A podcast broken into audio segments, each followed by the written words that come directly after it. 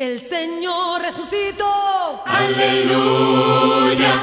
Con poder se levantó. Aleluya. Su promesa ya cumplió. Aleluya. El sepulcro abandonó. Aleluya. Aleluya.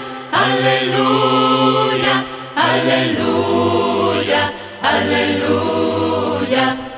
Ahora sé que volverá. Aleluya. Y a lo suyo llevará. Hoy es un grandioso día para seguir escuchando más de la palabra de Dios por medio de Apuntando a la Gloria. Aleluya. Aleluya. Soy Daniel Hernández y continuando con los que no estuvieron junto a la cruz, hoy hablaremos de María, Marta y Lázaro. Aleluya. Aleluya. No se menciona específicamente a estos tres como habiendo estado junto a la cruz, ni en el sepulcro, ni en el aposento alto.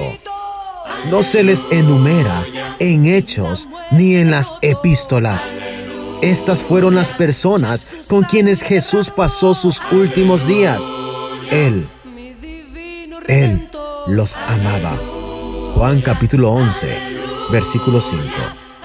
Muchas veces es en sus seres queridos en quienes uno menos influencia tiene y en aquellos a quienes uno dedica el mayor esfuerzo. ¿Será que estos tres ya habían sido heridos más de la cuenta? Se ha hecho notar que la resurrección de Lázaro precipitó la crucifixión de Jesús. ¿Acaso creían que sus vidas corrían peligro si se quedaban al pie de la cruz?